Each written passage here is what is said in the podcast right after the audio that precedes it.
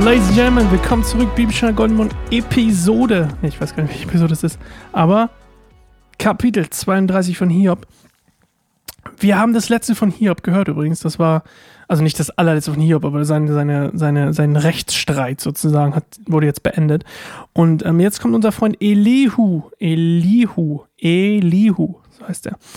Und Elihu ist so ein bisschen so ein, er ist nicht, er ist ein bisschen umstritten. Ein bisschen, ein bisschen umstritten weil man ähm, nicht genau weiß, oder manche sagen, die diese Kapitel hier als nächstes, die jetzt gleich kommen werden, nämlich ähm, 32, 33, 34, wobei 33 ist gar nicht Elihu, lass mich mal gucken. Doch, also 32, 33, 34, 35, 36, 37 sind vier Reden, die er hält. Und manche sagen, dass die gefühlt mehrere Jahre oder vielleicht sogar Jahrhunderte nach dem, äh, nach dem Gespräch der drei Freunde mit Hiob entstanden sind und quasi eigentlich gar nicht so richtig dazugehören, weil manche Sachen, also erstmal vom, von dem, wie es geschrieben wird, von der Sprache und von der, von der, ähm, wie sagt man, von der, von der lyrischen Seite, nee, lyrisch ist falsch, von der, ähm, wie sag, literarisch, das ist das Wort, Halleluja, gut, dass mir das eingefallen ist. Von der literarischen Seite her ist es, ist es schon anders als die anderen. Deswegen sagt man, es wurde eher, also manche sagen, es wurde hinzugefügt. Ähm, es gibt aber auch viele Argumente dafür, warum es eben nicht hinzugefügt wurde, sondern vielleicht einfach nur ähm, einen anderen, einen anderen äh, Stil reinbringen soll in das ganze Buch. Ähm, weil logischerweise so, wie es jetzt, wie wir es auch immer gelesen haben oder gehört haben, ist es natürlich äh, etwas verlyrisiert worden. Kein Wort, oder? Also es wurde lyrischer wahrscheinlich auch gemacht, als es im Endeffekt gesagt wurde. Ich glaube nicht, dass sie sich so lyrische Sachen um die Ohren geworfen haben. Vielleicht schon, vielleicht irre ich mich auch. Aber manche Sachen, na, es kommt schon ein paar Sachen auch vor, die, ihr könnt das mal googeln, es gibt äh, verschiedene ähm, Ansichten dazu. Das würde hier, glaube ich, den Rahmen sprengen.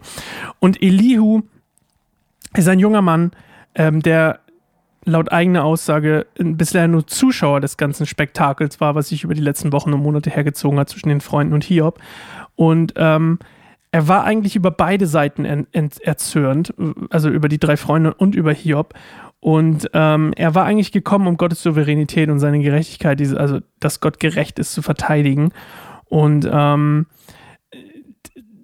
er, er hat eigentlich, sein Hauptargument ist eigentlich, dass die Sicht, also oder seine Sicht ähm, spiegelt eigentlich eine, ähm, er, er bildet quasi eine größere Ebene ab über dieses, über die, über das, was da passiert, über Leid, über Hiob und die drei Freunde, über all diese Situationen. Und ähm, aus Elius Sicht ähm, war das Leid quasi äh, eigentlich eher dazu da, um den Leidenden auf etwas hinzuweisen. Also Beispiel, wenn das, was ähm, in jemandem drin ist, also in dem, in dem der, der das Leid erfährt, in dem Fall Hiob, ähm, ist etwas drin laut Elihu, was ihn in den Tod führen würde und somit auch in die unendliche Trennung oder in die ähm, in eine Ewigkeit ohne Gott. Und was Gott quasi aus Elius Sicht macht, ist, ähm, Hiob leiden zu lassen, um ihn auf diesen Missstand oder auf dieses Fehlverhalten, auf die Sünde hinzuweisen, damit er umkehrt, weil er so doll leidet. Versteht ihr, was ich meine? Um, also quasi damit Gott Aufmerksamkeit bekommt, ist Eliu der Meinung, ähm, müsste Hiob leiden, sonst hätte er einfach so weitergemacht. Und ähm, laut Hiob, äh, Elihu ist Hiobs Problem nicht, was er getan hat, sondern seine, sein Stolz. Und zum Beispiel, dass er sagt, hey, Gott ist ungerecht. Ich bin gerecht übrigens, aber das, was Gott mit mir macht, ist ungerecht. Und dieses, diesem Stolz, also dieser stolzen Haltung, muss er leiden und gedemütigt werden. Und ähm, ich würde sagen, wir hören erstmal den Text, ist mir gerade aufgefallen. Ich rede die ganze Zeit, als hätte ich, hätten wir ihn schon gehört. Aber wir hören uns erstmal den Text an, Kapitel 32, und dann sehen wir uns gleich wieder. Bis gleich. Da wollten die drei Freunde Hiob nicht länger antworten, weil er sich für unschuldig hielt. Elihu aber den Sohn des Positas Barachel aus der Sippe Ram, packte der Zorn. Er war zornig auf Hiob, weil er sich für gerechter hielt als Gott. Und er war zornig über die drei Freunde von Hiob, weil sie Hiob nichts antworten konnten und ihn trotzdem schuldig sprachen. Elihu hatte mit dem, was er Hiob sagen wollte, bisher gewartet, weil die drei Männer älter waren als er. Doch als er nun sah, dass sie Hiob nichts mehr entgegenzusetzen hatten, hielt er seinen Zorn nicht länger im Zaum. Elihu, der Sohn des Bosites Barachel, sagte, Ich bin jung und ihr seid alt. Deshalb hielt ich mich zurück und traute mich nicht, euch mein Wissen mitzuteilen. Ich dachte, die Älteren sollen sprechen, denn das Alter bringt Weisheit. Es ist jedoch der Geist im Menschen, der Atem des Allmächtigen, der ihn verständig macht. Nicht nur die Alten sind weise, und ein betagter Mensch weiß nicht zwangsläufig immer, was richtig ist. Deshalb sage ich, hört mir zu. Lasst auch mich mein Wissen darlegen. Ich habe gewartet und mir eure Argumente in der Hoffnung angehört, dass ihr die richtigen Worte findet. Ich habe eure Reden aufmerksam verfolgt, doch keiner von euch konnte Hiob widerlegen und seine Argumente entkräften. Und sagt nun nicht, wir haben durchaus Weisheit gefunden, aber nur Gott kann ihn aus dem Feld schlagen, nicht ein Mensch. Hiob hat sich bisher nicht gegen mich verteidigt, und mit euren Argumenten werde ich ihn sicher nicht umstimmen. Sie sind betroffen, antworten nicht mehr, ihnen fehlen die Worte. Soll ich warten, weil sie nicht reden, weil sie nur dastehen und nicht mehr antworten? Nein, jetzt will ich meinen Teil beitragen, auch ich will sagen, was ich weiß. Denn ich bin voll mit Worten und der Geist in meinem Inneren drängt mich. Ja, wirklich, es gärt in mir wie Wein in einem verschlossenen Behälter. Ich platze fast wie ein frisch gefüllter Schlauch. Ich will reden, um mir Luft zu machen. Ich will meinen Mund aufmachen und antworten. Ich will für niemanden Partei ergreifen und keinem schmeicheln, denn ich verstehe nichts von Schmeichelei und mein Schöpfer könnte mich sonst mit Leichtigkeit wegfegen. Alrighty. Also unser Freund Elihu, der, das hatte ich glaube ich schon erzählt, ist ein junger Mann, ne? Und ähm, vielleicht erinnert ihr euch daran, es gibt dieses, im alten Orient gab es so diese Ansicht, wenn man alt wird, dann ist man auch weise, wenn man, oder ziemlich sicher, dass man weise ist. Und wenn man ähm, mit älteren Leuten zum Beispiel und sich unterhält oder so, dann lässt man sie immer zuerst reden und man lässt sie ausreden und diese ganzen Sachen. Das macht Elihu äh, hier auch. Er lässt quasi erst alle ausreden und dann sagt er, wie es halt damals Sitte war, ähm, um dem Alter den Respekt auszudrücken, dann fängt er erst an, sich einzumischen.